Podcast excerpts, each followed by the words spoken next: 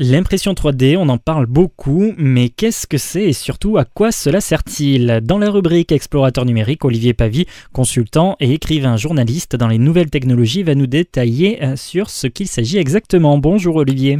Bonjour Roland. Alors, vous allez nous parler de l'impression 3D, c'est vrai que c'est étonnant euh, qu'on en parle autant et pourquoi? Eh bien, parce que tout le monde est concerné, de près ou de loin, à plus ou moins long terme. Encore quelque chose qui va bouleverser le monde que nous connaissons. On peut dire que l'impression 3D est l'industrie ce que la terre cuite est à la poterie. Le but est de façonner des objets en 3D à partir de dessins réalisés en 3D sur un ordinateur. Euh, c'est une manière de matérialiser des objets à partir de l'image d'un objet en fait, comme, comme un peu le professeur Tournesol dans le Tintin et le lac aux requins, un genre de photocopie 3D d'un objet. Voilà. Bref, ce qu'il y a d'intéressant dans l'impression 3D, c'est qu'elle sert à fabriquer des objets avec une imprimante 3D, ce qui permet non seulement de reproduire des pièces de toute forme, mais aussi des assemblages de pièces tellement précis que l'on peut imaginer une précision allant jusqu'à la fabrication de pièces que vous imprimez avec leur articulation fonctionnelle. Par exemple, une paire de lunettes sans les verres, vous pourriez l'imprimer avec des branches qui se plient, ceci en une seule opération.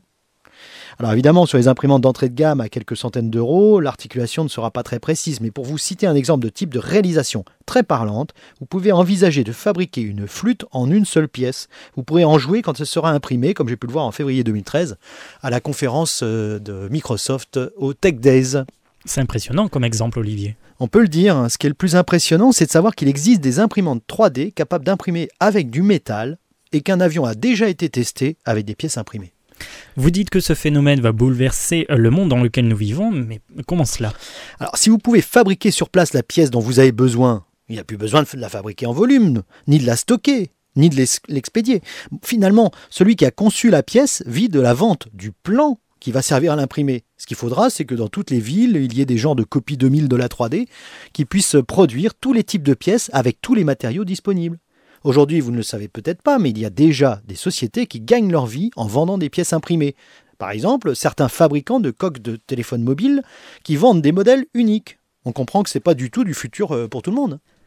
Et vous l'avez dit, il suffit d'une imprimante. Mais comment se présente-t-elle? Quel type d'encre utilise-t-elle? Si vous dites qu'il s'agit d'une imprimante Alors évidemment, l'imprimante est d'un type spécial, mais elle fonctionne un peu comme une imprimante à jet d'encre, sauf qu'au lieu de déposer de l'encre, en général a une tête d'impression qui chauffe une matière en poudre fine, comme le sable le plus fin.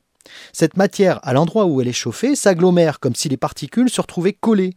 Ensuite, le premier plan étant imprimé, il descend de quelques centièmes de millimètre dans un bac, une couche de poudre est alors redéposée sur toute la surface qui vient d'être imprimée, et l'imprimante imprime la deuxième couche, qui va ainsi se lier à la précédente si l'impression repasse par-dessus, etc. Au bout d'un temps qui dépend de la pièce, de la technologie d'impression et de la matière, on a une pièce en 3D.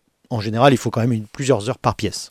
Merci Olivier. Je rappelle que vous êtes consultant, écrivain et journaliste dans les nouvelles technologies et on vous retrouvera la semaine prochaine pour parler de l'Internet et du droit d'auteur. Merci Roland, à la semaine prochaine.